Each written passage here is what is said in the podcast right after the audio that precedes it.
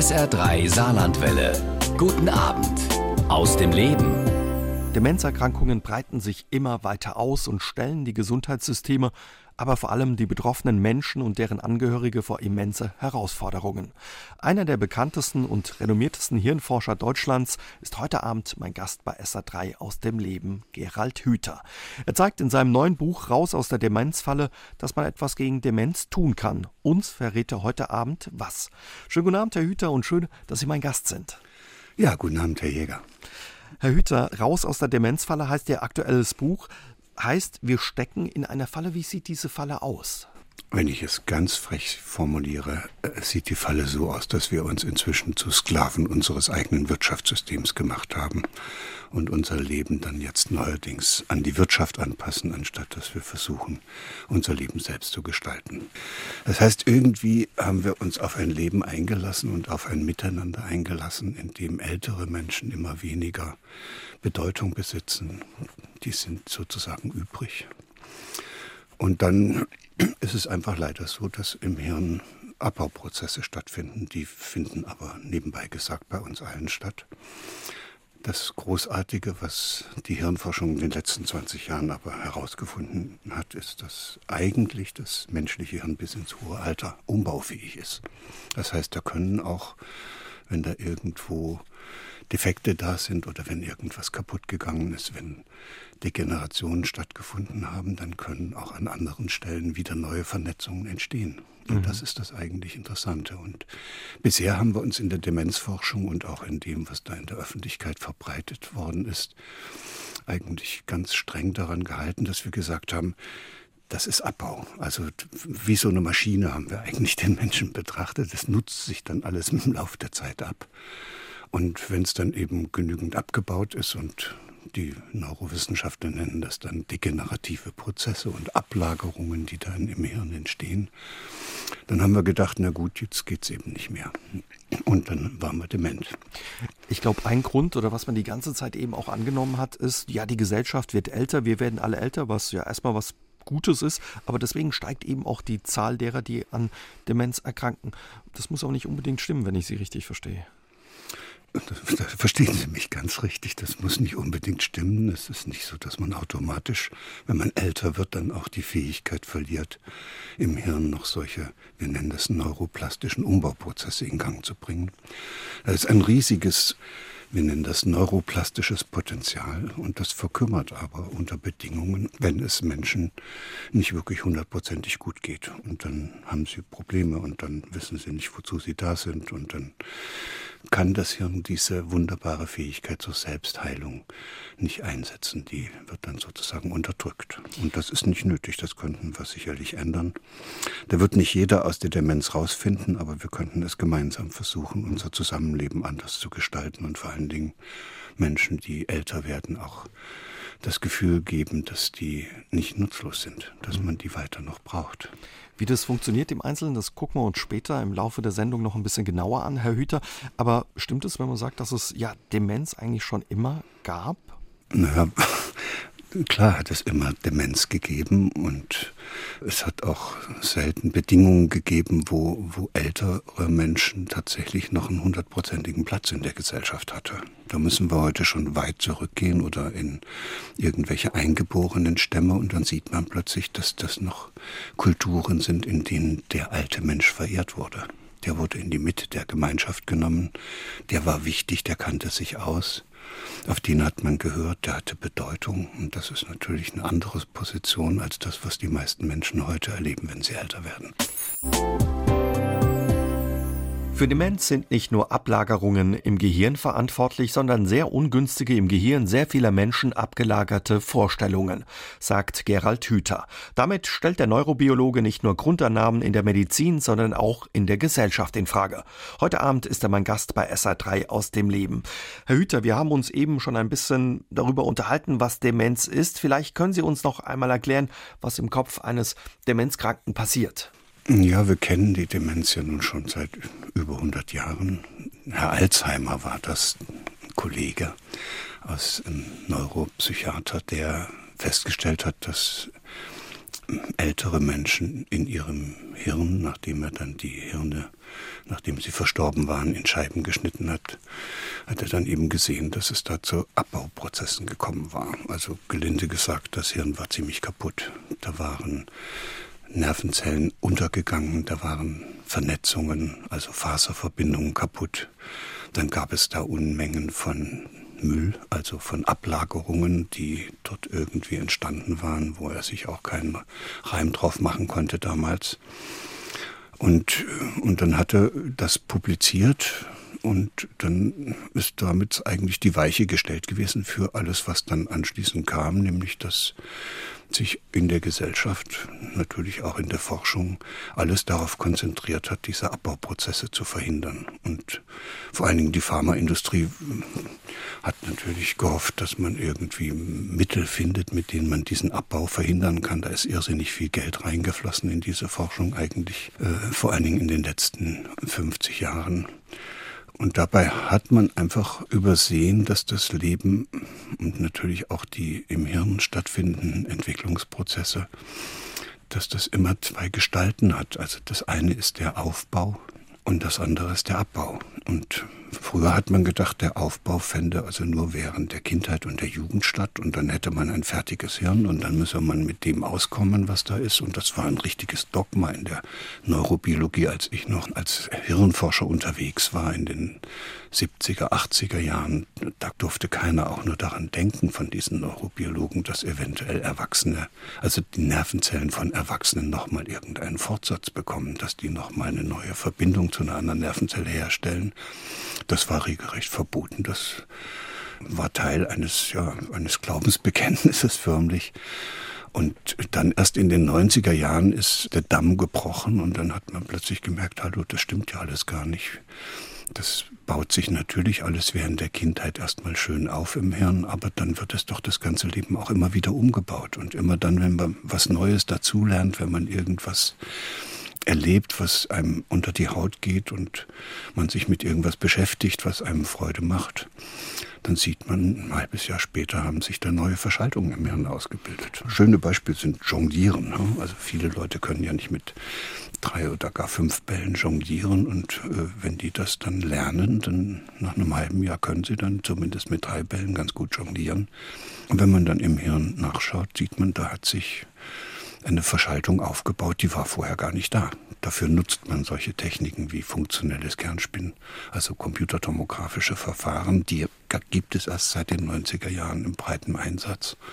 Und das hat uns natürlich schon die Augen geöffnet für diese enorme Neuroplastizität und für die Fähigkeit des Hirns, doch auch immer wieder neue Vernetzungen auszubilden. Inzwischen wissen wir sogar, dass sogar neue Nervenzellen in bestimmten Bereichen des Gehirns wieder aufgebaut werden können und entstehen können. Also da ist viel mehr, viel mehr Regenerations- und Selbstheilungskapazität da, als wir das vor 20, 30 Jahren jemals gedacht hätten. Also was sind die Gründe für Demenz? Ist es nur, dass wir älter werden und unser Gehirn nachlässt?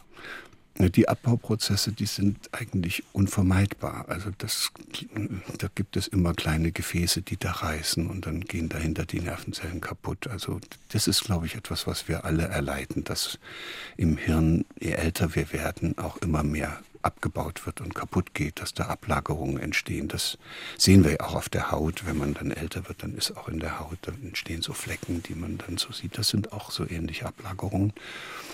Aber da müsste man davon allein noch nicht dement werden, wenn es denn dem Gehirn gelänge, diese abgebauten Vernetzungen wieder an einer anderen Stelle neu aufzubauen. Und das ist der Clou. Dass es prinzipiell geht, aber, und jetzt kommt es, Abbau geht immer, aber Wiederaufbau ist was viel komplizierteres. Das geht nur dann, wenn es einem wirklich hundertprozentig gut geht. Also wenn man schon Demenz hat, äh, funktioniert das nicht mehr. Auch dafür gibt es interessante neue Erkenntnisse. Das ist jetzt sicherlich so, dass es, wenn man schon eine Demenz hat, dass man dann schwer wieder zurückfinden kann in diese Lebensfreude, die man eigentlich braucht. Aber eine der überraschendsten Studien, die ist in den USA gemacht worden. Dort haben die Leute ja keine solchen Versicherungssysteme wie bei uns. Und wenn dann Menschen älter und sehr alt werden, dann fallen da allmählich auch die Zähne raus und dann haben sie am Ende keine Zähne mehr im Mund. Und wenn sie nicht eine entsprechende Versicherung abgeschlossen haben, können sie sich auch kein Gebiss leisten. Und da war eine Gruppe von älteren Damen im, in der Demenzklinik gelandet. Richtig schön dement geworden. Und dann hat sich irgendeiner gefunden, der hat gesagt, ich spendiere denen einfach mein Gebiss. So, und dann hat ein Zahnarzt den ordentliches, ordentlichen Zahnersatz gemacht. Und jetzt kam es. Jetzt äh, haben die auf einmal wieder ordentlich sprechen können. Man konnte die verstehen, wenn sie was gesagt haben. Die konnten wieder alles essen. Die haben in den Spiegel geschaut und haben gemerkt, wow, ich sehe ja gar nicht so blöd aus, weil ohne Zähne sieht man wirklich komisch aus. Und dann haben die auch Lust gekriegt, sich die Lippen wieder anzumalen. Und dann sind die rausgegangen und haben wieder am Leben teilgenommen. Und nach einem halben Jahr war die Demenz weg. Das ist schon ein bemerkenswerter Umschwung. Und da sieht man ungefähr auch, worauf es ankommt. Also mit Hirntraining hätten die das nicht geschafft, sondern es geht wirklich um die Wiederbeteiligung und um die Freude am Leben. Herr Hüter, was ist das für eine Studie? Was hat es damit auf sich? Ein Herr Snowden, ein Epidemiologe, hat sich auf den Weg gemacht, weil er gehört hatte, dass es in Klöstern seltener Demenzen gibt. Und dann hat er gesagt, das will ich einfach mal wissen, ob das stimmt und das prüfe ich jetzt mal. Und dann hat er in den USA eine Äbtissin gefunden, die hatte mehrere Klöster und in den Klöstern waren eine ganze Menge ältere Damen, alle schon so über 70. Und mit der Äbtissin hat er ausgemacht, dass er jedes Jahr kommen kann und äh, mal einen Demenztest mit denen machen kann. Also diesen üblichen Demenztest, den man hier auch in den Demenzkliniken und in den Ambulanzen mit dem Arzt macht. Und dann ist er jedes Jahr dahin gefahren und hat die alle besucht und hat mit ihnen Demenztest gemacht. Ist kaum eine dement geworden in der ganzen Zeit. Die sind immer älter geworden. Und dann sind sie auch der Reihe nach dann weggestorben und die älteste war dann schon über 100 und als die dann auch noch gestorben war, hat er etwas gemacht. Da weiß ich noch nicht, wie er die Äbtissin dazu gebracht hat, dass die das genehmigt hat, aber er hatte mit ihr einen Deal gemacht, dass er nach dem Tod ein Stück Gehirn rausnehmen darf und das in Scheiben schneiden darf und es dann genauso wie Alois Alzheimer damals mit diesen entsprechenden Färbungen behandeln darf. Und dann konnte er eben wirklich genau nachschauen. Gibt es dort Degenerationen? Gibt es dort Abbau? Und obwohl die alle keine Demenz hatten, war zu seiner großen Überraschung das Ausmaß dieser Abbauprozesse und dieser Ablagerungen im Grunde genommen ähnlich wie in der Normalbevölkerung. Und da weiß man, dass es ungefähr ein Drittel der Bevölkerung hat sowas in einem doch ziemlich ausgeprägten Maße, wenn sie dann älter werden. Also hätte man denken müssen, dass sie eigentlich auch Demenz haben müssten, weil ja es auch Ablagerungen so, und Veränderungen So, so schrecklich wie diese Hirne aussahen, hätte man sagen müssen, die sind schwer dement. Ja. Mhm. Und die hatten aber keine Demenz. So, und dann muss man natürlich eine Antwort finden. Und ich hätte eigentlich erwartet, dass die Demenzforscher dann so um das Jahr 2000 diese Studien nehmen und sagen, wow, also das stimmt ja alles nicht. Das nützt ja dann auch gar nichts, wenn wir dann diese Abbauprozesse verhindern, weil offenbar ist gar nicht der Abbau entscheidend. Offenbar kann man ein ziemlich abgebautes Hirn haben und trotzdem keine Demenz. Und das hat die aber nicht weiter interessiert. Das ist ja oft so, dass dann auch in Wissenschaft so Strategien verfolgt werden, wo dann einfach äh, so vieles dranhängt, dass man dann nicht wieder raus will. Man kann es ein bisschen vergleichen mit der Situation der Automobilindustrie mit dem Verbrennungsmotor. Da will man auch nicht so gerne raus. Solange er noch läuft. Solange es noch Geld irgendwie geht und es Geld gibt und dann ist ja auch viel Forschung und das wird alles dann auch finanziert und Pharmaindustrie hat ein großes Interesse und so weiter und deshalb hat man die eigentlich negiert. Man hat so getan, als gibt's die nicht. Mhm. Und äh, das hat mich dann doch irgendwann ein bisschen geärgert geärgert, weil, weil in der Verbindung mit diesen, mit diesen regenerativen Fähigkeiten, die dann bis ins hohe Alter im Gehirn auch noch gefunden worden sind, ergab plötzlich sich daraus ein neues Bild. Wenn man das nämlich mit der Nonnenstudie zusammenfügt und sagt, das menschliche Hirn ist bis ins hohe Alter umbaufähig, da kann immer noch da können sogar Nervenzellen noch neu gebildet werden, da können neue Fortsätze auswachsen, können neue Vernetzungen entstehen dann hat man natürlich die Möglichkeit zu sagen, okay, dann ist es offenbar bei den Nonnen so, dass die aus irgendwelchen Gründen diesen Wiederaufbau hinkriegen in ihrem Hirn und dass uns das aber hier draußen in der Normalbevölkerung in unseren Lebensbedingungen nicht so richtig mhm. gelingt. Also ist es der Lebensstil der Nonnen offenbar, der dazu beiträgt, aber es ist ein Befund, kann man schon sagen, der so ziemlich alles auf den Kopf gestellt hat, ja, was die Demenzforscher bisher geglaubt haben. Ne? Ja, ich kann es auch verstehen, dass wenn man das ganze Leben lang nach, äh, danach sucht, wie man diesen Abbau verhindert, dass einem das irgendwie auch nicht so richtig gut gefällt, wenn da plötzlich der Abbau gar nicht dran schuld sein soll. das, das ist auch menschlich, dass man da so tut, als sei das also jetzt erstmal nicht so ein wichtiger Befund und schiebt ihn weg. Und so geht es aber nicht ewig und irgendwann äh, kommt das wieder hoch. Und ich habe halt in diesem Buch einfach mal diesen Befund genommen, habe ihn mit der Regenerationsfähigkeit, neuronale Vernetzung im Gehirn bis ins hohe Alter zusammengepackt und daraus entsteht dann plötzlich ein völlig neues Bild. Da entsteht ein Bild, das heißt, den Abbau haben wir alle, aber es gibt offenbar Menschen, die unter günstigen Bedingungen alt werden und die Bedingungen sind so günstig, dass die bis ins hohe Alter diese regenerativen Wiederaufbauprozesse hinkriegen. Herr Hüter, wir haben eben gerade über diese Nonnenstudie gesprochen, bei der herauskam, dass es Ablagerungen im Gehirn von Menschen geben kann, die aber nicht unbedingt zu Demenz führen müssen. Herr Hüter, was können wir tun, wenn wir nicht unbedingt wie Nonnen leben wollen? Wie können wir unseren Lebensstil verändern, damit wir keine Demenz bekommen? Naja, das wir müssen erstmal verstehen, dass der Wiederaufbau und das, die Teilung von Nervenzellen im Gehirn, dann das Auswachsen von Fortsätzen und das Knüpfen neuer Verbindungen in, in älter werden Gehirn, dass das hochsensible Prozesse sind. Also da muss es einem Menschen wirklich hundertprozentig gut gehen. Also wenn der Belastungen hat, dann ist das Hirn einfach mit anderen Dingen beschäftigt. Dann müssen die Probleme erstmal bewältigt werden. Und das führt dann dazu, dass sehr viele Menschen mit Dingen beschäftigt sind, die ihnen auch unter die Haut gehen und die ihnen Probleme bereiten und mit denen sie nicht zurechtkommen. Und unter solchen Bedingungen können diese, nennen wir es jetzt mal, Selbstheilungskräfte im Gehirn nicht aktiviert werden. Und dann gibt es Untersuchungen schon auch ungefähr seit 20 oder gar 30 Jahren, wo sich die ersten Mediziner dann mal daran gemacht haben, herauszufinden, was denn überhaupt generell dazu führt, dass Menschen wieder gesund werden. Das ist ja auch eine interessante mhm. Frage. Also bis dahin hatte man, so wie das heute auch noch in den Ausbildungen der Mediziner ist, hatte man eine große Disziplin fürs Krankwerden und was da alles passiert, das ist die Pathologie. Und diesen Krankheitsprozess nennt man dann Pathogenese.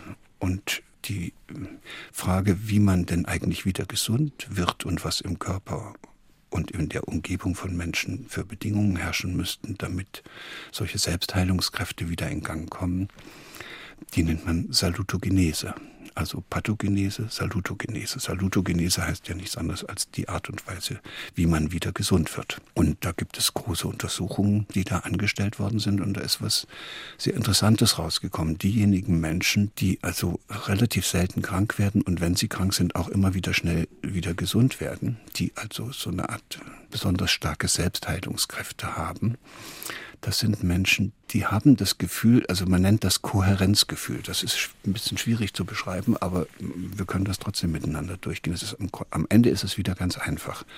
Man müsste ein Mensch sein, der ein Leben führt, wo man das, was da alles passiert, eigentlich auch immer wieder bewältigen kann. Man müsste das Gefühl haben, egal was jetzt im Leben noch kommt, das kriege ich auch noch hin.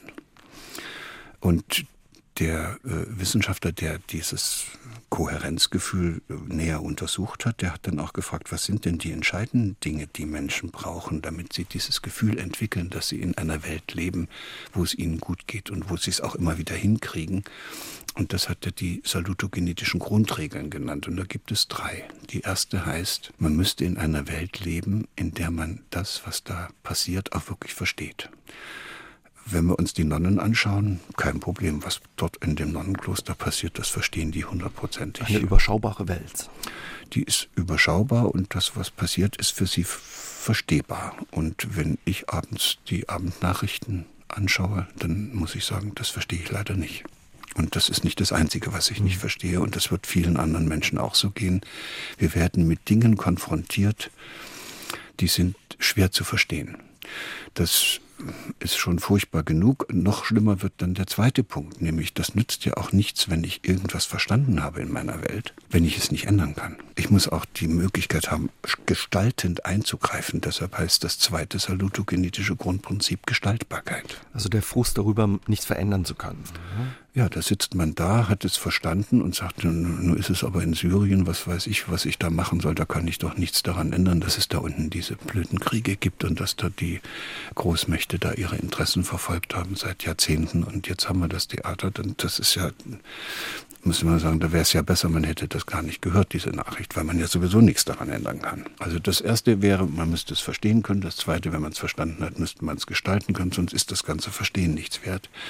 Und drittens müsste man einfach auch das Gefühl haben, dass das sinnvoll ist, was man da macht, was man versteht und was man gestaltet, dass das auch dem eigenen Leben Sinn verleiht. Und jetzt können wir nochmal zurückgehen in die Nonnenstudie und in die Bedingungen, die diese, wahrscheinlich die Mehrzahl dieser Nonnen in so einem Kloster vorfindet. Die Welt, in der sie dort leben, ist für sie durchschaubar. Die haben normalerweise einen sehr respektvollen und liebevollen Umgang miteinander. Die können das, was sie verstanden haben in dieser Welt, auch alles gestalten.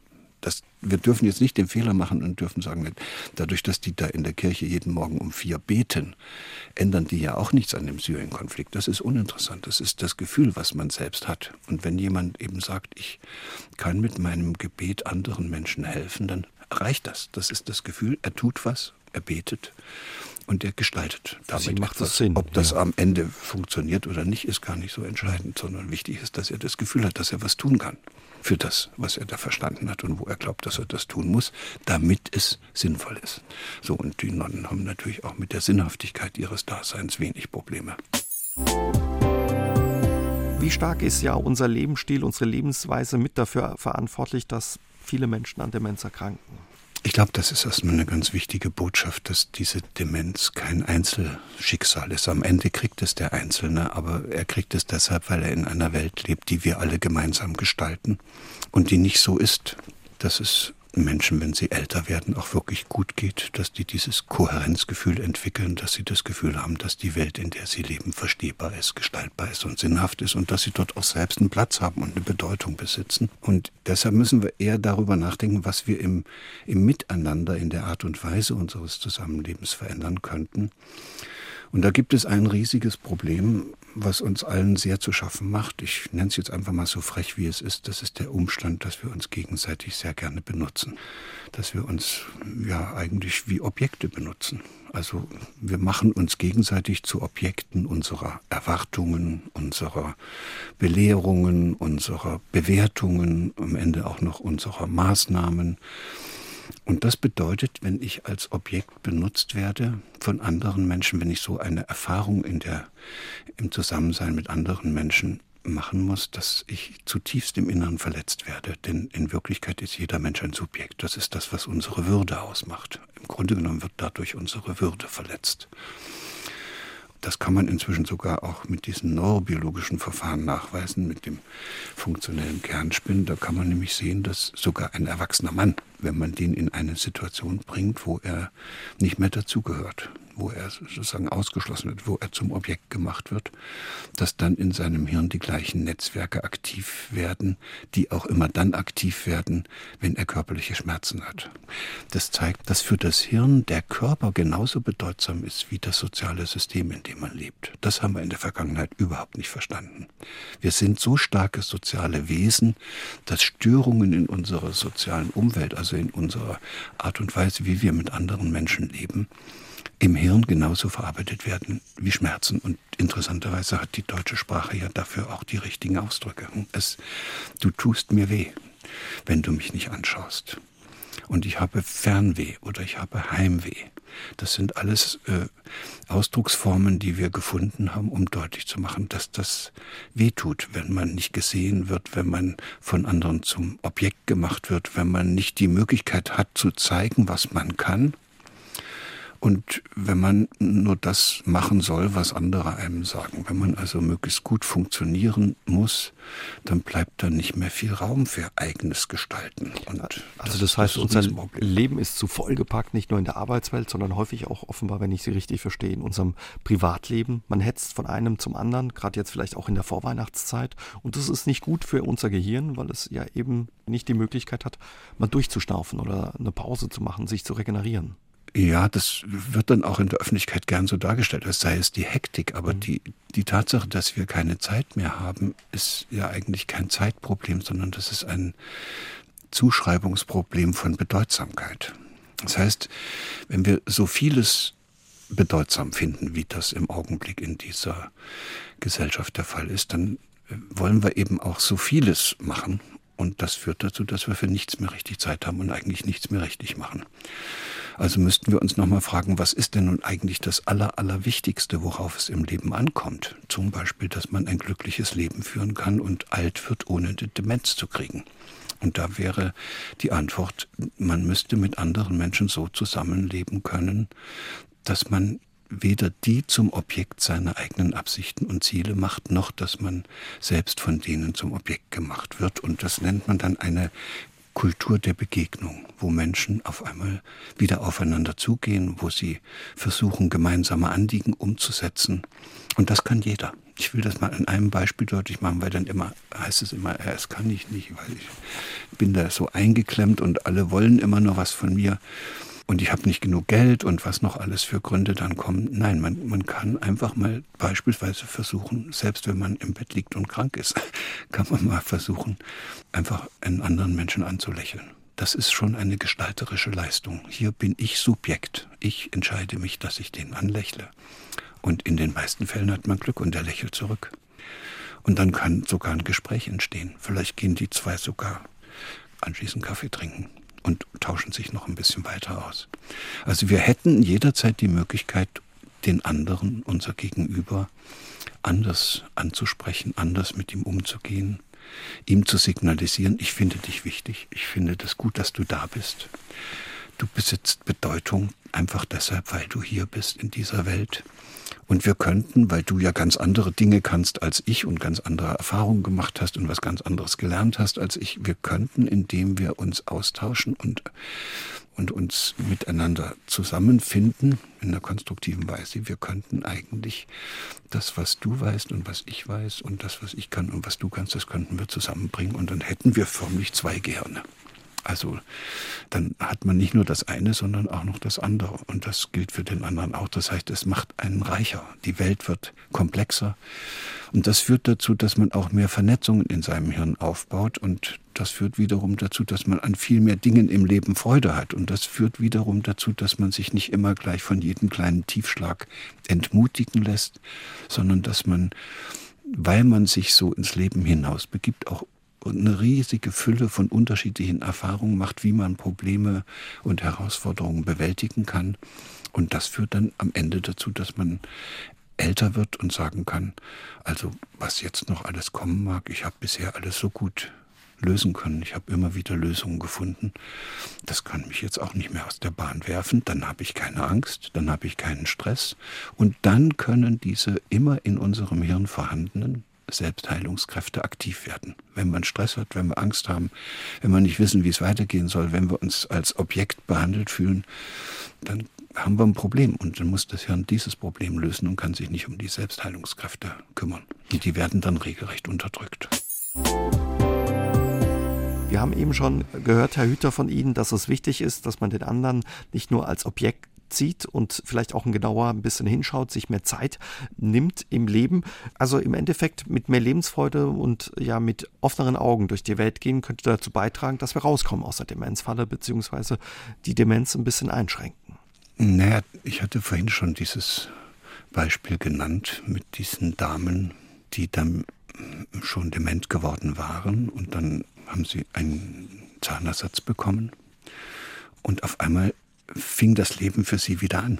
Und dann konnten sie wieder essen, sie konnten wieder vernünftig reden, sie hatten auf einmal wieder Spaß, in den Spiegel zu schauen und haben sich die Lippen geschminkt und sind rausgegangen und nach einem halben Jahr war die Demenz weg.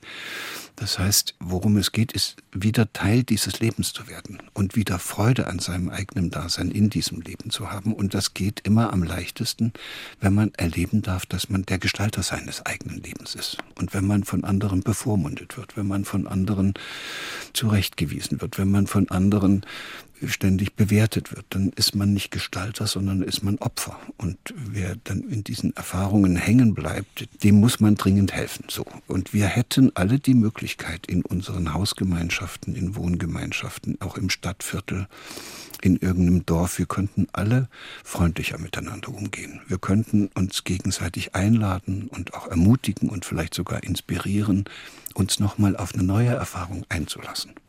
Wir könnten immer wieder erleben und uns gegenseitig helfen, das zu erleben, wie schön das ist, wenn man selber was entdecken kann, wenn man selber was gestalten kann, gemeinsam mit anderen. Und dann entsteht dieses Gefühl von, von Kohärenz und dann geht es einem gut und dann darf man sagen, dann kommen die Selbstheilungskräfte von ganz alleine in Gang. Die braucht keiner zu stimulieren. Was wir im Augenblick machen, ist, wir blockieren die systematisch. Weil wir eben die anderen zu sehr zum Objekt machen oder vielleicht auch ja, zu kritisch oder mit zu viel Konkurrenz auf den einen oder anderen schauen. Naja, das Problem ist ja, dass wir das alle gelernt haben. Also die Institution, wo man das lernt, ist eigentlich die Schule. Und das tut mir jetzt leid, dass ich das so sagen muss, aber unsere Schulen sind Orte, an denen die heranwachsende Generation daran gewöhnt wird und auch konditioniert wird, sich damit abzufinden, dass man Objekt ist dort wird man belehrt, dort wird man bewertet, da werden ständig Erwartungen an eingerichtet. Da muss man das machen, was da gesagt wird. Das ist natürlich eine harte Schule und die Kinder, die durch so etwas durchgehen, die müssen für dieses Problem eine Lösung finden. Und die Lösung, die kennen wir auch alle, die haben wir ja auch selber alle gefunden. Da gibt es nämlich eigentlich im Grunde genommen nur zwei Lösungen. Wenn das so weh tut, dass man erleben muss, dass man so wie man ist nicht richtig ist und dann jemand anders sein soll und dieses noch und jenes noch machen soll, dann hat man die Möglichkeit, einfach den anderen auch zum Objekt zu machen. Kennen Sie das noch? Dann gibt es so kleine Mädchen, die dann, die Mama hat gerade gesagt, jetzt bindet er endlich die Schuhe zu und dann bücken die sich runter und sagen, blöde Mama. Das war's. Die Mama hat das Kind zum Objekt einer Anweisung gemacht und das kleine Mädchen macht die Mama zum Objekt einer Bewertung. Und so geht es dann weiter. Dann lernen die das im Kindergarten, wie man andere Kinder bewertet und wie man die abschätzt und wie man die vor seine eigenen Interessen spannt und wie man die ausnutzt und wie man sie austrickst. Und die, die Tour geht in der Schule dann auch noch so weiter. Und diejenigen, die das am besten gelernt haben, das wären dann womöglich noch die Führungskräfte in unserer Gesellschaft. Was können die Schulen machen, dass sich das verändert? Oder wie können sie dazu beitragen? Ja, vielleicht noch die zweite Möglichkeit. Die eine heißt, also ich mache einfach den anderen zum Objekt und dann ist, kommt das raus, was wir im Augenblick erleben. Lauter Menschen, die versuchen, sich immer irgendwie auf Kosten von anderen durchzusetzen und den anderen für ihre Bedürftigkeit zu benutzen, um sich selbst aufzuwerten. Und die andere Möglichkeit, die auch manche Kinder finden, wahrscheinlich diejenigen, die nicht einfach so locker sagen können, blöde Mama, die, die sagen, ich bin blöd. Das geht auch. Man kann sagen, ich bin doof, ich kann kein Mathe, ich bin unsportlich, ich bin nicht schön genug, ich bin nicht liebenswert. Und dann macht man sich selbst zum Objekt seiner eigenen Bewertung. Und wenn dann einer kommt und sagt, du siehst aber hässlich aus, sagt, das weiß ich doch. Ich bin, so, ich bin ein hässliches Entlein. So. Und das tut natürlich saumäßig weh.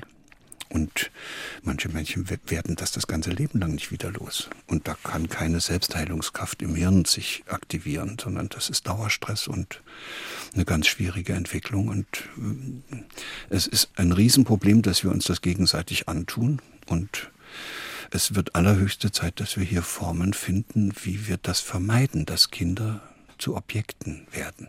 Also schön in der Schule, Sie hatten gefragt, in dem Augenblick, wo ich den Kindern Fragen beantworte, die die gar nicht gestellt haben, dann belehre ich die und mache sie zum Objekt meiner Belehrung. Das mag mir viel Freude machen, den Kindern macht das keine Freude. Kluge Eltern und kluge Pädagogen drehen den Spieß um. Die versuchen, das Kind ständig im Fragemodus zu halten. Also so, dass das Kind immer wieder weiterfragt. Mama, woher kommt der Regen? Ja, der kommt aus den Wolken. Und dann, aber woher kommen die Wolken? Und dann sagt man möglichst wenig, damit sich das Kind dieses Wissen selbst erschließen kann. Und merken Sie was? Dann wird das Kind der Gestalter seines eigenen Lernprozesses. Dann ist es Subjekt und lernt dabei alles das durch eigene Erkenntnis. Das ist eine völlig andere Vorgehensweise in der Pädagogik, die aber im Augenblick in den meisten pädagogischen Hochschulen noch nicht so eine Riesenrolle spielt. Dort wird immer noch konditioniert. Dort wird immer noch geglaubt, man müsse den Kindern den Lernstoff nur richtig ordentlich und sachlich gerecht und pädagogisch durchgestylt und äh, professionell vermitteln und dann würde sich das Gehirn das schon merken. Das ist ein völliger Druckschuss. Das Hirn merkt sich überhaupt nichts. Das Hirn prüft ständig, ob das, was da passiert, für mich bedeutsam ist. Und wenn mich das nichts angeht, mich, weil ich zum Beispiel ein Problem habe, ein ganz anderes. Und zu Hause hat mich die Mama wieder mal irgendwie fertig gemacht oder der Papa und die Mama streiten sich die ganze Zeit, dann kann ich in der Schule doch kein Englisch lernen. Ich habe ein anderes Problem und das muss erstmal gelöst werden. Und deshalb langweilen sich die Kinder in der Schule mit dem, was ihnen dort angeboten wird. Und sie erleben sich als Objekt. Sie sollen jetzt was machen, was eigentlich gar nicht ihr Thema ist. Sie müssten eigentlich erstmal das lösen, was ihnen auf dem Herzen liegt und wo ihre Seele brennt. Lernerhüter, haben wir gehört, ist Ihnen ja besonders ein Thema, das Ihnen am Herzen liegt, auch in den Schulen. Wir haben über die Schulen eben schon gesprochen. Wie müssten die sich verändern, dass Lernen den Kindern wieder mehr Spaß macht und den Kindern entspricht? Schauen Sie, die meisten Kinder kommen ja in die Schule mit dieser unbändigen Lust am Lernen, mit dieser Freude am eigenen Entdecken und am Gestalten. Das heißt, das ist denen angeboren. Die kommen schon damit auf die Welt. Und jeder, der mal ein Kind großgezogen hat, weiß, dass das Kind sich in den ersten paar Lebensjahren alles selbst aneignet. Das Laufen, das Sprechen. Alles, was das Kind da so bis drei Jahren lernt, lernt es nicht, weil man es darin unterrichtet hat, sondern weil es das lernen wollte. Es ist immer Subjekt und Gestalter seines Lernprozesses. Und dann schicken wir es in die Schule. Und dann geht diese sogenannte intrinsische Motivation weg. Die wird regelrecht unterdrückt weil jetzt das Kind nicht mehr sich als Gestalter seines eigenen Lernprozesses erlebt, sondern als Objekt von Belehrungen, von Erwartungen, von Bewertungen. Also man verliert die Lust am Lernen ein Stück weit. Ja, und damit hat man aber das Wichtigste im Leben verloren. Jetzt sind wir eigentlich an dem zentralen Punkt. Wenn ich keine Lust mehr aufs Lernen habe, dann absolviere ich das einfach nur. Das kann man so gut absolvieren, dass man da das Abitur mit 1,0 macht. Aber wenn die Lust am Lernen vorbei ist, dann geht man auch später ohne Lust arbeiten. Und wer nichts mehr lernen kann, ist tot. Und wenn man anderen Menschen und vor allen Dingen Kindern und Jugendlichen die Lust am Lernen versaut, dann versaut man ihnen im Grunde genommen die Lust am Leben. Mhm. Und jetzt sind wir bei der Demenz. Wenn einer dann keine Lust mehr hat und immer nur alles pflichtgemäß absolviert und es nicht mehr selber mit Freude und Begeisterung tut, dann wird im Hirn eben dieser Dünger nicht freigesetzt, den man braucht, damit diese Selbstheilungsprozesse in Gang kommen. Da wächst da im Hirn auch nichts mehr aus. Und wenn es dann wegschrumpelt, dann ist man eben dement. Um zu den Schulen zurückzukommen, bedeutet das, die Schulen müssen sich so verändern, dass die Kinder ja die Lust behalten am Lernen. Und wie könnte das konkret im Schulalltag aussehen, Herr Hüter? Ich war ja mal in einer Kommission bei der Bundeskanzlerin für die Zukunft des Lernens mit sechs anderen Experten und wir haben einfach gemerkt, äh, dass sich diese Bedingungen in den Schulen durch politische Maßnahmen wahrscheinlich nicht verändern lassen. Und dann haben wir gesagt, okay, dann müssten die einzelnen Schulen anfangen, es anders zu machen. Und dann haben wir eine Bewegung gegründet. Die Initiative heißt Schulen im Aufbruch. Und wir unterstützen Schulen dabei, diesen anderen Weg zu finden und diese Prozesse in der Schule, dieses Miteinander und das Lernen und das Entdecken und das Gestalten auf eine andere Art und Weise als bisher zu machen. Und da gibt es Beispielschulen. In Haben Berlin. Sie ein Beispiel, wie dieser ja, andere Weg aussieht? Ja. ja, da gibt es Schulen, da, da, kommen die Schüler aus der Schule und dann fragen sie die, warum geht ihr eigentlich in die, in, in die Schule? Und dann sagen die, weil wir die Welt retten wollen. Und jetzt haben wir gerade Physik, jetzt müssen wir wieder hin, sonst verstehen wir nicht, wie das mit dem Klima ist.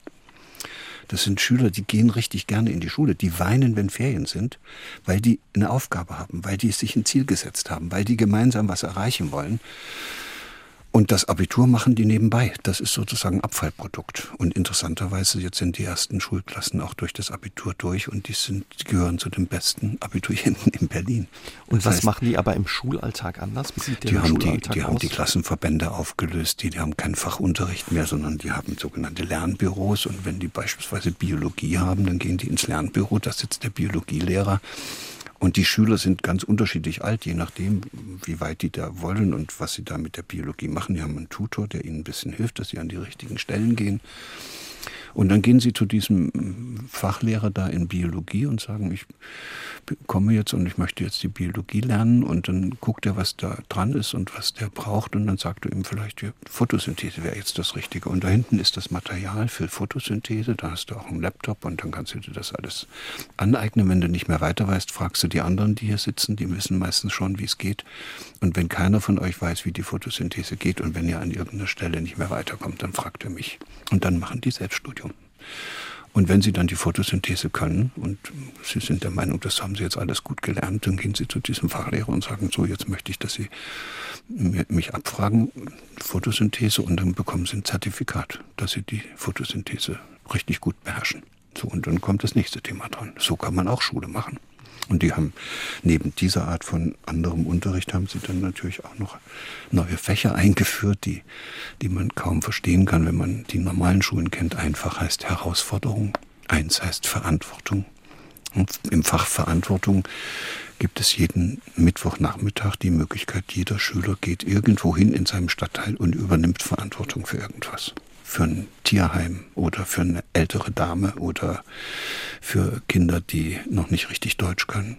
Und das macht Spaß. Die spüren auf einmal, dass sie gebraucht werden, dass das Wissen, was sie in der Schule lernen, nicht dazu dient, dass sie gute Zensuren kriegen, sondern dass sie sich im Leben zurechtfinden und dass sie dort auch was zustande bringen. Und dann führt das dazu, dass das richtige, tolle Schüler werden, ja. Und das geht. Das geht in einer ganz normalen Schule, muss man auch keine Privatschule sein. Aber es geht nur dann, und jetzt kommt das Geheimnis, wenn sich alle Lehrer, die Lehrer und die Schulleitung, die Lehrer, die Schulleitung und die Eltern und möglichst auch noch die Schüler in den höheren Klassen einig sind, was sie in dieser Schule wollen. In den meisten Schulen sind sich weder die Lehrer einig, was sie wollen, die haben Streit mit der Schulleitung und die Eltern wollen dann immer auch was anderes als das, was die Lehrer wollen. Und wenn eine Schule so zerstritten ist, dann kann sie einfach nur noch von oben geregelt werden. Und das ist dann das, was wir kennen, Kultusbürokratie, die sich dann aufbaut und die die Macht übernimmt. Weil die Menschen unten dort in der Schule vor Ort nicht in der Lage sind, sich selbst um das zu kümmern, worauf es ankommt. Was hat die Rattenplage im Mittelalter mit der Demenz im 21. Jahrhundert zu tun? Darüber unterhalte ich mich mit dem Neurobiologen Gerald Hüther heute Abend hier bei SA3 aus dem Leben. Herr Hüther, Rattenplage im Mittelalter, Demenz im 21. Jahrhundert, da gibt es eine Verbindung. Was ist das für eine? Na, wir sind soziale Wesen und wir haben ein Gehirn, was nicht determiniert ist. Das heißt, wir müssen immer erst rausfinden, wie es geht wie man sein Leben gestalten muss, dass es funktioniert. Wenn Sie so ein kleines Fohlen auf der Wiese sehen mit seiner Stute, das kommt zur Welt, nach einer halben Stunde kann das auf vier Beinen stehen und äh, am Nachmittag rennt es schon hinter seiner Mutter her. Das heißt, dem Fohlen muss niemand sagen und das Fohlen muss auch nicht lernen, wie es geht, fair zu sein, sondern das kann es von alleine. Wir Menschen müssen das erst lernen und zwar im Miteinander. Und da machen wir manchmal Fehler. Und dann habe ich in dem Buch einfach mal dieses Gleichnis sozusagen aufgebaut und habe gesagt, guck mal, im Mittelalter hatten wir diese Pest. Das waren riesige Epidemien, furchtbar. Und wer war denn eigentlich daran schuld? Ja, heute wissen wir, es sind irgendwelche Pestbakterien, die das verursachen. Aber die Pestbakterien, wissen wir auch inzwischen, werden von den von Flöhen übertragen, von sogenannten Rattenflöhen. Und dann heißt die Frage doch, warum gab es so viele Flöhe? Und es gab deshalb so viele Flöhe, weil es so viele Ratten gab. Und warum gab es so viele Ratten in den mittelalterlichen Städten? Weil damals diese Menschen zuhauf aus den Dörfern in die Städte gezogen sind und aber die ganzen Lebensgewohnheiten, die auf dem Dorf richtig waren, mit in die Stadt genommen haben, einschließlich ihrer Haustiere. Und dann haben die da eben ihre Haustiere gehalten, den Mist vor die Straße gegossen. Es gab keine Kanalisation, es gab nichts. Es war sozusagen ein Paradies für Rattenvermehrung. Und dann hatten sich die Ratten so wahnsinnig vermehrt. Heute haben wir gelernt, dass wir für hygienische Verhältnisse sorgen müssen. Und jetzt haben wir auch Rattenbekämpfer und, und sowas wird sich nicht nochmal wiederholen. Aber es gibt eben nicht nur Ratten und die Pest, sondern es gibt eben auch sowas wie die Demenz. Und es könnte sein, dass wir hier wieder eine große Lektion lernen müssen, nämlich, dass wir so wie, wie wir im vergangenen Jahrhundert unterwegs waren mit diesen zwei Weltkriegen, wo einer den anderen nicht leiden konnte, wo wir uns gegenseitig eingeredet haben, dass alles nur durch Konkurrenz vorangeht und dass man den anderen totschlagen muss, damit man selber vorwärts kommt. Es könnte sein, dass das jetzt die große Lernerfahrung ist, die wir jetzt machen müssen, dass das alles falsch war. Also man muss umdenken und dazulernen, einen anderen Umgang pflegen. Dass wir aus diesen alten Denkmustern heraus müssten und, und endlich begreifen müssten, dass wir hier auf dieser Erde alle in einem Boot sitzen, dass aus einer Kommune, aus einem Dorf nur dann ein blühendes Dorf wird, wenn alle Freude daran haben, sich daran zu beteiligen dass ein Unternehmen nur dann gelingt, nicht wenn da irgendein Chef vorne sitzt, der, das, der die Arbeiter antreibt, sondern wenn die Arbeiter das Gefühl haben, dass sie an etwas mitwirken, was sinnvoll ist, was sie mitgestalten können und was sie vor allen Dingen auch verstehen. Und das gilt dann für alle Bereiche unseres gesellschaftlichen Lebens. Wir werden in allen Bereichen für das 21. Jahrhundert was anderes lernen müssen, weil das, was wir im letzten Jahrhundert getrieben haben, ganz offenkundig nicht zielführend ist. Und da wird es immer wieder Rückschläge geben. Im Augenblick erleben wir das ja auch immer wieder in verschiedenen Bereichen der Welt. Das ist sicherlich kein Fortschritt dass dann eine Gesellschaft, wenn es wackelig zu werden beginnt, nach irgendeinem starken Mann ruft, der da behauptet, er könne alles retten und dann so eine so ein Riesenstaat mit so, so eine Weltmacht wie die USA plötzlich von äh, einem Herrn Trump, Trump geführt wird. Das sind natürlich so Rückschritte, auch, aber auch daraus kann man was lernen. Und was hat das mit Demenz zu tun, Herr Hüter, oder mit dem Kampf gegen Demenz? Oder? Erst dann, wenn es uns gelingt, unser Leben so zu gestalten, dass Menschen nicht mehr sich als Objekte erleben, sondern wieder als Gestalter. Wenn die ihre Freude am eigenen Entdecken und am gemeinsamen Gestalten nicht mehr verlieren.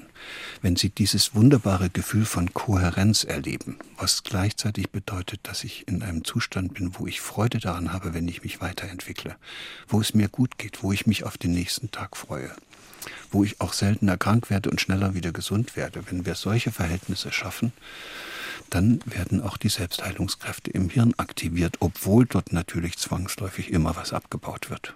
Aber das könnte sich dann wieder aufbauen und dann hätten wir keine Demenz mehr. Das heißt, wir müssen umlernen. Im Mittelalter mussten sie lernen, wie sie hygienischer ihr Leben gestalten. Heute müssen wir umlernen, wie wir unser Zusammenleben so gestalten, dass es uns besser geht dabei. Und uns glücklicher macht. Herr Hüter, wie könnte denn dieser Paradigmenwechsel aussehen? Das sind natürlich verschiedene Transformationsprozesse, die wir im Augenblick erleben. Und wir stehen ja mittendrin. Wenn wir uns das nochmal am Beispiel der Demenz anschauen, das ist ja eine medizinische Diagnose und die ist eingebettet in das medizinische Denken und zwar in die Denkmuster des vorigen Jahrhunderts. Und diese Denkmuster des vorigen Jahrhunderts hießen, man wird von irgendetwas krank, was einen befällt, und das, was einen da befällt, das macht irgendwas kaputt im Körper und das muss bekämpft werden. Und in einer gewissen Weise kann man sagen, dass die Medizin sich im folgenden Jahrhundert dann auch das ganze Denken dieses Maschinenzeitalters zu eigen gemacht hat. Also das, da werden Teile ausgewechselt und wo es nicht reicht, da muss nachgeladen werden und dann muss geschmiert werden und und wir selbst denken ja auch so, wir reden ja dann auch, meine Pumpe ist kaputt oder das Gelenk läuft nicht mehr richtig rund, also fast als ob das alles eine Maschine, Maschine wäre. wäre. Mhm. Und dann behandeln wir uns selbst fast wie Maschinen. Und in diesem Kontext gehört es auch dazu, dass wenn was abgenutzt ist, muss es ausgetauscht werden. Das Hirn können wir nur noch nicht austauschen, aber da, alle möglichen Gelenke werden ja auch ständig ausgetauscht. Und nun stellt man aber fest, dass dieses Denken offenbar nicht zielführend ist. Das ist falsch. Und weil es nicht dem Leben entspricht. Wir sind keine Maschinen, sondern wir haben als lebendige Wesen immer die Möglichkeit, etwas wieder aufzubauen, was uns irgendwo an einer Stelle kaputt gegangen ist. Das gilt sogar für Gelenke, das gilt für Wundheilungsprozesse, das gilt für gebrochene Knochen. Immer kommt es dazu, dass das wieder heilt. Und zwar nicht, weil der Mediziner das ganz macht, so wie ein Reparateur, sondern was der Arzt kann, auch nehmen wir das Beispiel des gebrochenen Armes, der kann ja nur dafür sorgen, dass der Knochen wieder gut aufeinander steht und zusammengefügt ist. Aber heilen muss der Knochen alleine. Und heilen muss die Wunde alleine. Und wieder heil werden kann immer nur der Mensch selbst. Das sind diese Selbstheilungskräfte, die in uns drin stecken. Und die Ärzte helfen uns dabei mit all ihrer Kompetenz, und werden uns vielleicht in Zukunft, wenn sich dieses neue Paradigma noch besser durchgesetzt hat, noch besser helfen können. Die helfen uns Bedingungen herzustellen, unter denen es wieder besser heilen kann, schneller, besser. Was kann ich selbst tun, um diese Selbstheilungskräfte ja stärker zu aktivieren oder überhaupt zu aktivieren? Na, wäre schon mal ganz gut, wenn man aufhört zu denken, dass der Körper sowas ist wie eine Maschine, die sich da abnutzt. Wenn ich mir sowas ständig einrede, dann akzeptiere ich das ja alles, dass das so ist. Ich kann auch sagen, okay, was bräuchte ich denn, damit diese Selbstheilungskräfte, die in mir drin sind, offenbar, damit die nicht unterdrückt werden. Und dann haben wir darüber geredet, dann müsste man sein Leben so gestalten, dass man immer das Gefühl hat, dass das, was man erlebt, dass das verstehbar ist, dass das gestaltbar ist, dass das auch sinnvoll ist. Man müsste dieses Gefühl haben von Kohärenz. Also ich bin jemand, der sich im Leben zurechtfindet und ich habe bisher alles gut hingekriegt. Ich kriege auch das, was jetzt noch kommt, hin. Und dann hätte man so ein Gefühl, ich will es mal so ganz frech sagen, von einer interessierten Gelassenheit. Das hat was eher Spielerisches. Das ist nicht mehr so angestrengt, wo man jetzt unbedingt irgendwas bekämpfen muss, sondern man schafft Bedingungen, unter denen es wieder gesund werden kann. Aber das ist die große Herausforderung, ne? diese Gelassenheit hinzubekommen oder dieses Kohärenzgefühl. Ähm, wenn ich das richtig verstehe, ja so ein Stück weit auf sich zu vertrauen, Dinge, Probleme, Herausforderungen lösen und bewältigen zu können. Genau das ist es. Und deshalb ist es auch nicht nur ein Paradigmenwechsel, der sich in der Medizin oder in den Wissenschaft, in den sogenannten Life Sciences im Augenblick vollzieht, sondern das ist ein, ein Transformationsprozess, der sich auch in der Gesellschaft vollzieht. Aber das Interessante ist, er ist schon längst im Gange. Den müssen wir jetzt nicht neu erfinden, mhm. sondern wir sind im Augenblick längst dabei, diese neuen Vorstellungen nicht nur zu entwickeln, sondern die breiten sich auch in den verschiedenen Wissenschaftsdisziplinen aus. Die, die beiden Grundbegriffe, nennen wir es mal so Schlüsselbegriffe für das 21. Jahrhundert, die werden heißen Selbstorganisation und Potenzialentfaltung. Selbstorganisation heißt, wir werden verstehen müssen, dass sich lebende Systeme alles selbst organisieren, dass man das nicht machen kann, dass man nur Bedingungen schaffen kann, dass es gut wird.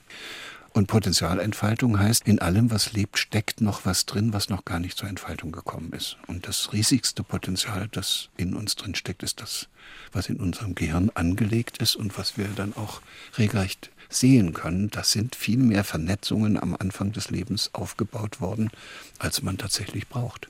Das ist ein Überschussorgan. Da wird viel mehr an Möglichkeiten bereitgestellt, als man tatsächlich dann nutzt. Und Deshalb gibt es da durchaus noch eine ganze Menge Luft nach oben und vielleicht ist das der Satz, der wird immer Nelson Mandela zugeschrieben. Aber ist ja auch egal, wer ihn gesagt hat. Aber interessant ist der Satz. Wir haben, die größte Angst haben wir nicht vor der Dunkelheit, sondern die größte Angst haben wir vor dem Licht, was entstehen könnte, wenn wir anfangen zu begreifen, welche Möglichkeiten wir haben. Herr Hützer, wir haben eben über einen Paradigmenwechsel gesprochen, von dem Sie sagen, dass er notwendig ist bei dem Versuch, raus aus der Demenzfalle zu kommen. Jetzt ist es aber so, wenn wir auch von uns ausgehen, dass das vielen Menschen nicht leicht fällt, das Umdenken. Warum ist das so, dass das uns so schwer fällt? Ja, wenn ich es jetzt so ein bisschen salopp formuliere, heißt es, das Hirn verbraucht normalerweise schon ungefähr 20 Prozent der vom Körper bereitgestellten Energie. Und in dem Augenblick, wo man jetzt ein Problem hat, wo man umdenken soll, wo man alte Vorstellungen aufgeben soll und sich auf was Neues einlassen soll, dann steigt dieser Energieverbrauch immens. Es, Im Hirn kommt es zu einem richtigen schönen Durcheinander. Das kennen wir alle, das nennen wir dann manchmal Stress, manchmal Verunsicherung, manchmal Angst. Und unter diesen Bedingungen kann man sich eigentlich nicht so richtig wohlfühlen. Und deshalb versuchen wir dann immer schnell eine Lösung zu finden, dass es wieder besser passt. Dieser Zustand, in dem im Hirn alles gut zusammenpasst, den nennt man dann Kohärenz. Und diese vollständige Kohärenz, die kriegen wir aber nicht hin, weil wenn alles hundertprozentig passen würde und uns nichts mehr stören würde, dann wären wir tot. Und deshalb ist das ganze Leben ein Leben wo wir einfach nur lernen können, wie wir diese ständigen Störungen, die es gibt, immer wieder ausgleichen. Und dafür ist unser Gehirn gemacht. So, und nun ist es leider so, dass wir, wenn wir einmal irgendwas gefunden haben, was uns so einigermaßen hilft und wo der Energiebedarf im Hirn so einigermaßen unter Kontrolle ist, dann lassen wir das nicht wieder los. Wir kleben an dem fest, was wir da einmal als Lösung gefunden haben. Was funktioniert. Was da funktioniert und das sei noch so ungünstig, wir machen trotzdem so weiter, weil es alles andere wäre unsicher. Alles andere würde bedeuten, man muss sich auf eine vorübergehende Phase erhöhten Energieverbrauchs einlassen, weil es erstmal ein bisschen durcheinander geht, bis man die neue Ordnung gefunden hat. Und das liebt keiner. Überwinden lässt sich das im Grunde genommen nur dadurch, dass man sich klar macht, dass es vielleicht im Leben etwas gibt, was wichtiger ist als die augenblicklichen Zustände, in denen ich gerade bin. Also ich mache mal ein sehr freches Beispiel. Gesetzt den Fall, es wäre so, dass ich mir meiner eigenen Würde bewusst wäre. Wenn ich mir meiner eigenen Würde bewusst wäre als Mensch, dann könnte ich bestimmte Dinge einfach gar nicht mehr machen. Also ich könnte als Mann unmöglich in ein Bordell gehen, das ist ja völlig unwürdig. Ich würde auch keinen anderen Menschen mehr zum Objekt meiner Vorstellung machen. Ich würde keinen mehr ausnutzen, ich würde keinen mehr übers Ohr hauen. Also man macht dann plötzlich ganz andere Dinge und das führt dann dazu, dass man plötzlich Freude daran hat, etwas zu tun, was auf lange Sicht kohärenter ist als dieses ganze Klein-Klein, was man tagtäglich macht, um seine kleinen Problemchen zu bewältigen. Und viele der kleinen Problemchen verschwinden dann, wenn man so eine innere Einstellung hat. Zum Beispiel, dass man sich tagtäglich Mühe gibt, weil man ein bestimmtes Bild davon hat in seinem Kopf, was für ein Mensch man sein will. Haben wir vielleicht teilweise auch die falsche Vorstellung von unserem Gehirn oder was müssten wir ja über unser Gehirn wissen, dass wir solche Dinge besser verstehen können oder vielleicht auch angehen können? Ja, die, die Hirnforschung hat ja das selber auch ein bisschen mit eingebrockt, aber die haben ja so getan, als müsse man nur die verschiedenen Regionen im Hirn und das, was dort passiert, möglichst genau aufschlüsseln und dann könne man plötzlich vorhersehen, warum ein Mensch krank wird oder warum der psychische Probleme hat und man könnte ihm dann auch helfen, das zu überwinden. Das Hirn ist zwar regional aufgeteilt in unterschiedliche Bereiche und es ist auch gut, wenn wir wissen, was dort passiert und es gibt im Hirn auch unterschiedliche Transmitter, also chemische Substanzen, die da als Botenstoffe verwendet werden. Auch das ist schön, dass wir die alle kennen. Aber es ist uns ein bisschen der Blick für das abhanden gekommen, wofür das Hirn eigentlich da ist. Wofür ist es da, Herr Hüter? Das ist primär dafür da, dass es aufpasst, dass es in unserem Körper alles gut läuft. Das ist nicht zum Denken da. Denken ist etwas, was wir machen können, wenn wir genug Kraft haben. Wenn wir so viel Energie haben, dass noch was übrig ist, um damit auch zur Not noch denken zu können. Aber die eigentliche Aufgabe unseres Hirns ist, auf unseren Körper aufzupassen und darauf aufzupassen, dass es uns einigermaßen gut geht. Und wenn man das dann mal so rumsieht, dann kommt man plötzlich auf die Idee, ja dann, wenn das so ist, dann wäre es vielleicht gut, wenn man Dinge tut, die dem Körper gut tun. Nicht nur essen, sondern vielleicht singen oder tanzen oder sich im Wald bewegen und natürlich dann auch mit anderen Menschen gemeinsam etwas erleben und gemeinsam tun. Vielleicht auch mal was gemeinsam bauen, gemeinsam mal auf einen hohen Berg steigen, wo man ein bisschen ins Schwitzen kommt. Und das wären alles Dinge, die sozusagen uns helfen würden, uns wieder mit uns selbst zu verbinden. Uns, unser Denken, auch wieder mit unserem Fühlen und damit auch mit unserem körperlichen Empfinden zu verbinden. Und dann wäre das kohärenter. Und das würde uns besser tun und dann könnten Selbstheilungskräfte im Hirn wieder in Gang kommen und dann würde dort oben wahrscheinlich auch der eine oder andere Fortsatz wieder aussprossen. Und die Demenz eingedämmt. Wir haben eben schon über die Selbstheilungskräfte gesprochen, Herr Hüter. Da klang auch so ein bisschen raus, es ist wichtig, dass man möglichst lange aktiv bleibt. Und wenn man aktiv bleibt, ist es offenbar auch ganz gut gegen Demenz. Ja, nur da sind wir schon wieder in dieser Trainingsfalle mhm. und diesem Zwang. Dann reden wir uns alle gegenseitig ein, du musst jetzt aktiv bleiben und machen uns zum Objekt der Belehrung. Das ist eben das Falsche, sondern wir müssten uns helfen, die Lust am Aktivsein bei also dem anderen zu wecken. Freude am Aktivsein, am Draußensein, im Waldsein, ja. am Singen, am ja, Tanzen. Dass der sagt, lass uns endlich mal wieder rausgehen, weil das war so schön, als wir das letzte Mal draußen waren. Lass uns mal gemeinsam zum Chor gehen und wir singen mal gemeinsam. Du hast noch nie in deinem Leben gesungen, dann wird es jetzt höchste Zeit, wir probieren das einfach mal aus. Sind wir und vielleicht hat er dann richtig Spaß daran, mhm. was so alles noch geht. Sind wir da wieder bei unserem Zusammenleben, was uns manchmal davon abhält, oh, ich hatte einen anstrengenden Tag, jetzt noch zum Chor gehen, mit anderen singen, ich bleibe lieber zu Hause? Da sind wir eigentlich bei allem, was wir bisher gesagt mhm. haben. Das ist die Bequemlichkeit, bleibt man lieber zu Hause, weil es war so anstrengend.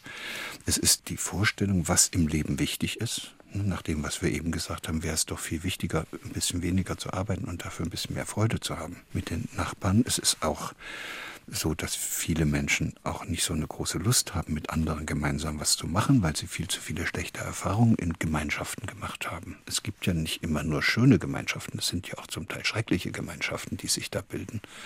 Und viele Menschen empfinden das als Befreiung, wenn sie endlich aus so einer Zwangsgemeinschaft rauskommen.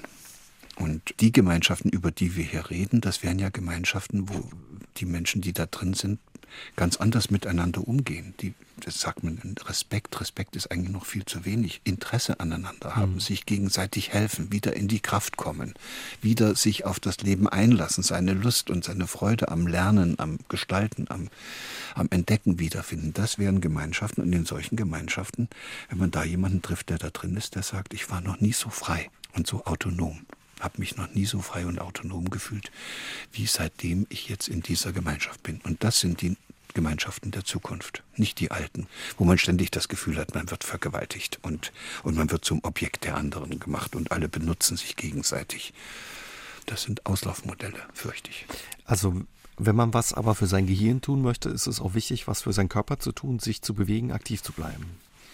Ja, aber mit Freude. Mit Freude. Sonst, wenn ich jetzt jemandem sage, du musst hier ein bisschen mehr rumlaufen, dann ist das keine Freude und dann läuft er mehr rum und hat eigentlich mehr Stress, als wenn ich ihm nicht gesagt hätte, was er machen soll. Das, und, und wir sind unglaublich schlecht, wir sind regelrecht grottenschlecht, wenn es darum geht, andere Menschen einzuladen, zu ermutigen und zu inspirieren.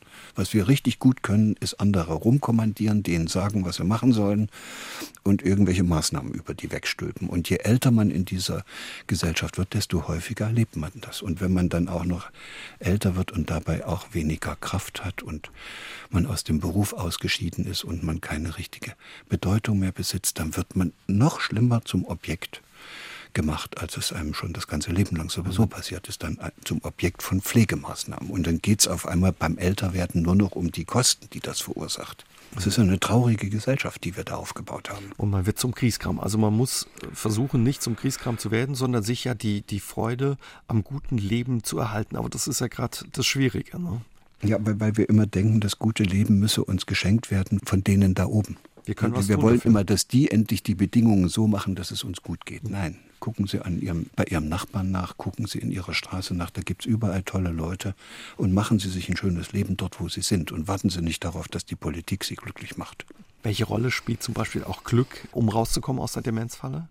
Ja, dieser Zustand von, dieses Kohärenzgefühl. Wer das hat, der ist sozusagen in einem Dauerzustand von Glück.